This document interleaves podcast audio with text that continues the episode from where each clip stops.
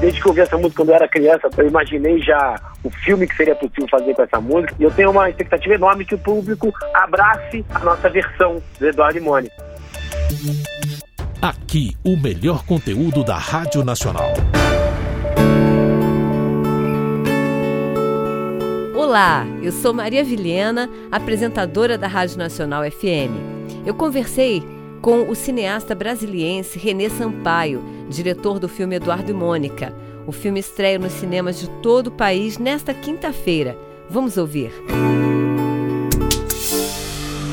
Renê, o longa estreia no dia 20 em todo o país. Qual é a expectativa para essa estreia? expectativa imensa. É, a gente, é, eu sou fã, enorme fã de Renato, da música desde, sempre, desde que eu ouvi essa música quando eu era criança, 12, 13 anos, eu imaginei já o filme que seria possível fazer com essa música. Acho que todo mundo tem o seu próprio filme no coração. E eu tenho uma expectativa enorme que o público abrace a nossa versão do Eduardo e Mônica, né? Cada um tem a sua e vai ter mais uma agora para se emocionar no cinema quando for assistir. Depois do sucesso de Faroeste Caboclo, você adaptou esse clássico da Legião Urbana, que está aí tão presente no imaginário dos brasileiros, principalmente para quem viveu em Brasília. O que influenciou a levar essa história para as telas de cinema? Bom, como brasiliense, é uma honra enorme poder é, fazer um filme tão, tão particular sobre uma história tão importante para a nossa cidade, da banda de rock mais importante do Rock Brasil, que também é brasiliense. Então, fico muito feliz de poder retornar a Brasília com essa história e feito por um brasiliense também. Sobre como é que foi que se deu a, o desejo, não é isso, de fazer esse filme, que foi uma coisa muito natural. É, depois de ter feito o Faroeste Caboclo, que eu, foi o filme de escolha da minha vida, de começar como diretor fazendo esse filme, era um filme que eu sempre quis fazer. É, quando eu tinha 14 anos, eu ouvi essa música no né, Faroeste e falei, pô, um dia quando, quando eu for diretor, que eu já achava que ia ser, eu quero, quero que seja meu primeiro longa. E, naturalmente, depois, eu também sempre quis ver no cinema o Eduardo e Mônica, e sempre foi uma história que me emocionou, uma história muito solar, uma história muito divertida, e eu achei que poderia fazer também esse filme. Fizemos aí o Eduardo e Mônica baseado nessa obra, nessa poesia do, do Renato Russo. Os atores Gabriel Leone e Alice Braga são protagonistas desse filme. Como se deu o processo de escolha desses e de outros nomes para o elenco, Renê? Eu acho que não tinha um casal mais perfeito para ser Eduardo e Mônica. E é uma coisa que a gente vai descobrir durante. Todo mundo se abraçou para fazer o filme. O Leone se entregou na, na composição do personagem. Ele tinha 25, 26 anos e fez um garoto de 16. É, a Alice Braga se entregou para a relação dos dois. Eu acho que o mais bacana do filme é como eles construíram nos olhares, nos silêncios, essa relação. E eles foram escolhidos, acho que pelo próprio Eduardo pela própria Mônica, sabe? A gente tinha. A Alice mesmo teve problema de agenda, ela entrou no filme, saiu do filme algumas vezes, mas no final a gente conseguiu fazer com que casasse a agenda para ela. E o, o Gabriel Leone, você sabe, ele fez um teste muito ruim para o um filme, ele que fala isso. Ele fez um teste muito ruim, ele percebeu que o teste foi ruim, e aí no, e ele ligou para a produtora de elenco no mesmo dia e falou: Olha, eu não fiz um bom teste, eu quero voltar. Quando ele falou que ele queria voltar, eu falei: Cara, um cara quer fazer um teste duas vezes. Ele deve ter alguma coisa para dizer sobre esse filme. A gente falou: Pode voltar. No dia seguinte, ele fez um teste incrível convenceu todo mundo. Então eu acho que ele estava muito nervoso, porque o pai é legionário, ele sonhava em ser Eduardo desde criança, o pai dele apresentou a Legião Urbana para ele. Então ele ganhou o papel na raça, no talento, claro, com um grande teste, mas lutou muito para fazer e fez o segundo teste e deu tudo certo. E, mais do que tudo, a gente testou o Eduardo com a Mônica E quando a gente juntou o Gabriel com a Alice, ficou claro que era o casal. Então o casal tinha brilho, tinha tudo, tem uma relação, tem uma química incrível, e assim eles são nosso Eduardo e nossa mãe. O filme estreou internacionalmente com destaque em festivais importantes, como o Festival Internacional de Miami e no Edmonton Film Festival. Como foi a receptividade do público e crítica estrangeira? É engraçado que quando a gente faz um filme como Idade Mônica, a gente parte do princípio que é um filme feito para brasileiros que gostam da música, que vão se identificar com esse universo. Né? A gente parte, começa o jogo aí. Mas o filme foi muito bem com plateias que não fazem a menor ideia do que seja o Eduardo e a Mônica originais, que tomam o primeiro contato com a obra do Renato, com a música e com essa história no cinema, e foi muito bem.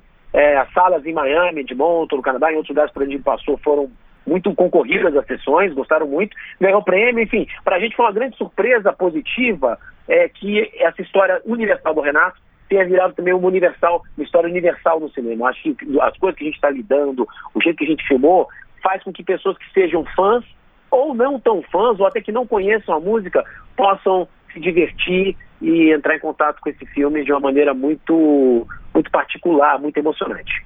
Renê, qual foi o maior desafio na produção e na direção desse longa? Olha, eu acho que o maior desafio foi completar as lacunas da música, no sentido que a, a, música ela não tem toda uma história, né? Assim, a gente não, ela tem, ela tem uma história, mas ela não, ela tem só quatro minutos. A gente faz um longa de duas horas.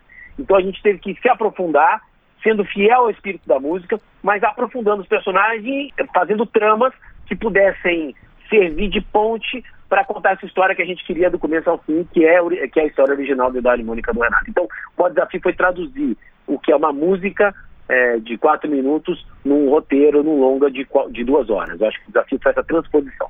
O filme foi adiado por questões de, de agenda, de sala, etc. Era no dia 6, foi para o dia 20 mas eu, eu sabia que esse filme tinha que começar primeiro em Brasília e foi, eu acho que é um presente para os dois, para o filme e para Brasília. Poder começar antes, com três sessões especiais, no cinema mais querido da minha história, que é onde eu fiz meu estreio, meu primeiro longo, meu primeiro curta, é o Festival de Brasília, enfim. Eu estou muito feliz que vai ter essa sessão especial para Brasília no dia 13, 14 e 15. Antes da gente concluir, eu gostaria que você falasse um pouco mais sobre a equipe que trabalhou com você nessa obra. Olha, a gente fez uma equipe muito misturada, de metade da equipe de Brasília, metade da equipe veio de vários lugares do Brasil. A gente montou a melhor equipe que a gente podia para contar a história do Eduardo e Mônica. É, a gente passou dois ou três meses, dois meses filmando e cinco meses internados em hotéis e em locações na cidade. Brasília tem uma super equipe é, que se deu muito bem com essa super equipe que a gente trouxe também do resto do Brasil para fazer o filme. Então foi, foi uma experiência muito bacana de unir o, tudo que tinha de melhor possível para a gente levar para a tela esse nosso longa. A gente gravou em Brasília, quase tudo, e mais uma semana no Rio de Janeiro e uma semana na Chapada dos Veadeiros, principalmente na Cachoeira de Santa Bárbara, naquelas remediações ali, sabe? Na uhum. região dos Calunga. E foi muito bacana, foi muito importante. É, sobre aquilo, eu também queria falar que esse filme é uma parceria que eu renovo com a produtora Bianca de Phillips, que foi a produtora também que fez o Faroeste Caboclo, minha grande parceira, e que ela é outra apaixonada pelo Renato Russo, e ela que, ela que faz essa montagem toda, sabe? Qual é a melhor uhum. equipe? Vamos juntar fulano daqui dali. Ela, ela que falou, vamos pra Chapada também. Ela tem várias.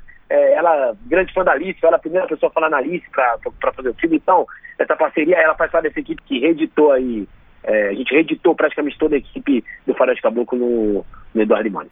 Renê, você tem realizado trabalhos muito importantes e significativos para o cinema, para a TV. Coproduziu e co-dirigiu a série policial Impuros para a Fox, entre tantas realizações. Como é que você avalia essa trajetória? Olha, eu acho que eu tenho. Eu, pessoalmente, sou um contador de histórias. E eu busco contar as histórias que se comuniquem muito com o público mas que ao mesmo tempo é, tenham possibilidade de viajar.